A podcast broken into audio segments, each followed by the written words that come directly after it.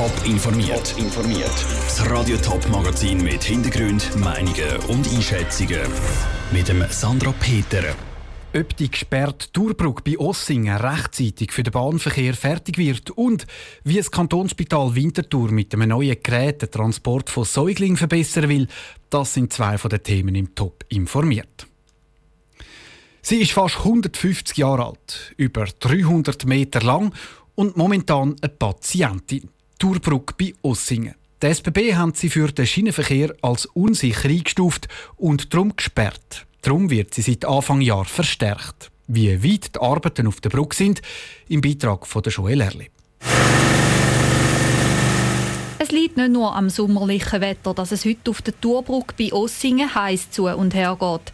Seit dem Januar wird hier geschweißt und gemacht, damit die Brücke in ein paar Wochen wieder für Züge normal befahrbar wird. Angesehen wird man der denkmalgeschützten Stahlbrücke, die Operation aber nicht, sagt der Projektleiter Dimitri Aleinikow. Man sieht von außen her eigentlich nur, dass es jetzt nicht wie sonst zwei Schienen hat, wo der Zug drauf fährt, sondern es sieht ein bisschen ausgefüllt aus. Und im Zeitplan sind wir eigentlich recht gut im Moment. Wir kommen sehr gut vorwärts und werden termingerecht eröffnen wieder.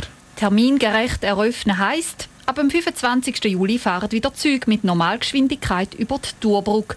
So lange, bis die SBB eine definitive Lösung herausgefunden hat, wie sie die Brücke instand halten will. Mit der Übergangslösung sagen die SBB soweit aber zufrieden, sagt die Leiterin der Abteilung Kunstbauten Anna Obrandi. Wir sind natürlich überglücklich, dass wir Maßnahmen finden konnten. Es hat relativ intensive Arbeit gebraucht, um Verstärkungsmaßnahmen zu finden, die also so in, in einer so kurzen Zeit durchgeführt werden können.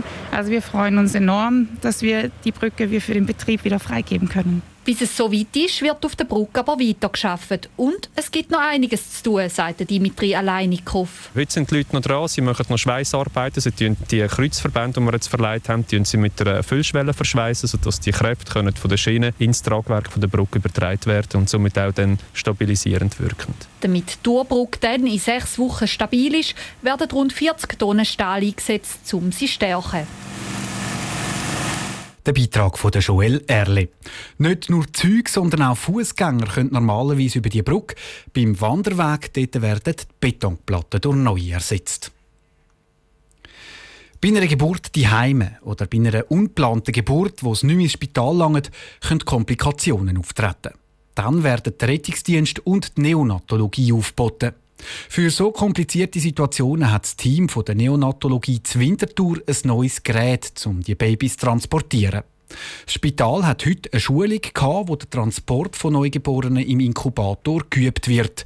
Katharina Pace war bei dieser Schulung dabei. Gewesen. Ein Baby in einen Inkubator, sprich Brutkasten reinlegen, ist ein extrem heikler Moment. Meist ist es auf viele Geräte angeschlossen, damit es überleben kann. Neu hat das Kantonsspital Winterthur einen Inkubator, wo das Baby schon ein Liegen hat, wo dann einfach kann so drin hineingeschoben werden So muss nicht das Baby gelupft werden, sondern wird mitsamt der Liegen transportiert. Der Lukas Hegi, Chefarzt der Neonatologie, ist froh, kann der Transfer jetzt so gemacht werden. Wir haben jetzt neu die Möglichkeit, dass man kann das Glashäuschen wegnehmen und den Liegen drauf tun. Und mit dem haben wir die Möglichkeit, Kind bis drei, maximal sechs Monate zu transportieren. Weil wenn man als Team unterwegs ist, muss man die eigenen Geräte die man kennt. Also ich kann jetzt nicht mit einem erwachsenen Tool oder mit Equipment, das Träger zum Beispiel hat, transportieren. Für so einen Transfer braucht es viele Leute. So sind meist drei Personen von der Neonatologie und noch zwei Rettungssanitäter dabei. Damit der Prozess reibungslos abläuft, muss auch jede Person genau wissen, für was sie zuständig ist. Die Zusammenarbeit mit der Neonatologie die haben wir schon relativ lang. Und da ist es so, dass wir den Transport und technischen Teil zuständig sind und die Neonatologie jetzt bei Neugeborenen für den medizinischen Teil. Und jetzt mit der Beschaffung von dem neuen Inkubator müssen natürlich die Prozesse angepasst und wieder eingespielt werden. Erklärte Markus Hugler, Leiter vom Rettungsdienst. Der Rettungsdienst fährt ungefähr jeden dritten Tag raus, um ein Kind zu holen. Das heisst nicht, dass es ein extrem schlimmer Fall muss sein Teilweise werden auch Kinder von anderen Spitälern geholt, die keine Neonatologie haben. Für das ist der Inkubator auch besonders wichtig. Der grosse Vorteil ist, dass der Inkubator viel mobiler ist, sagt Lukas Hegi, Chefarzt der Neonatologie. Wir können eine Art Platte, wo das Kind darauf gelagert wird, können wir aus dem Inkubator rausnehmen, können die Umlagerung praktisch außerhalb machen, das Kind stabilisieren und nachher zurücklagern in den Inkubator.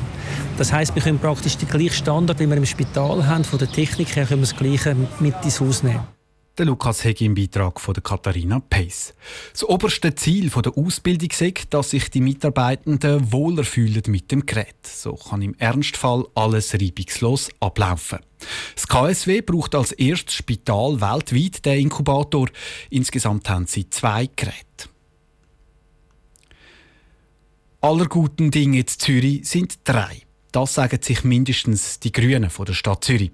Sie haben schon angekündigt, dass sie bei den Wahlen nächstes Jahr einen dritten Sitz im Stadtrat erobern Heute gibt der Vorstadt bekannt, der Dominik Waser soll es richten. Der 23-jährige Klimaaktivist ist als Kandidat vorgeschlagen worden. Joel Erle hat Dominik Waser getroffen. Dominik Waser, Sie sind einstimmig gewählt worden vom Vorstand von Ihrer Partei. Wie groß ist die Überraschung? Gewesen? Ja, die Überraschung ist groß. Es ist äh, schön, dass man das Vertrauen bekommen hat und ich freue mich jetzt doppelt, zum für die Kandidatur alles zu geben. Sie haben vorher angefangen mit, es ist Zeit für einen Perspektivenwechsel. Was steckt da dahinter? Ja, einen Perspektivenwechsel, glaube ich, brauchen wir unbedingt. Das bedeutet für mich, dass man auch die Perspektive von der jungen Generation in die Politik hineinbringt, weil wir junge Menschen sehen die Welt aus anderen Augen und ich glaube, es ist sehr wichtig, dass man die auch dabei hat, wenn man darüber redet, wie die Zukunft soll gestaltet werden und wir haben sehr große Herausforderungen wie die Klimakrise, die muss angegangen werden mit sehr großer Konsequenz und Dringlichkeit. Sie sind sehr jung, erst 23. Sehen Sie das als Vorteil oder Nachteil für den Stadtrat? Sehe es als Vorteil, weil ich glaube, der Stadtrat hat bis jetzt noch keine junge Personen, zumindest nicht in meinem Alter. Und ich glaube, es ist sehr wichtig, dass auch der Teil von der Bevölkerung im Stadtrat abbildet ist und nicht nur die, die ältere Generation. Und darum glaube ich, ist es eine Chance für den Stadtrat auch. Sie kandidieren neben den bestehenden Stadträten, Daniel Leupi und Karin Rickard. Jetzt ist ja das der dritte Sitz. Wie groß schätzen Sie die Chancen der Grünen für den dritten Sitz? Ich glaube, das werden wir dann sehen. Im Moment ähm, ist das noch nicht ganz so nah, aber ich glaube, wir werden einfach alles versuchen, dass wir den dritten Sitz für die Grüne Partei holen können. Der Dominik Wasser im Gespräch mit der Joel Erle. Mit dem Dominik Wasser im Stadtrat will die Partei die Klimapläne in der Stadt Zürich umsetzen. Neben ihm treten für die Grünen auch die beiden bisherigen Daniel Leupi und Karin Rickard nochmal an. Bei den Wahlen nächstes Jahr wird ein Sitz frei und der bewerben sich fast alle städtischen Parteien. Top informiert, auch als Podcast. Mehr Informationen gibt's auf toponline.ch.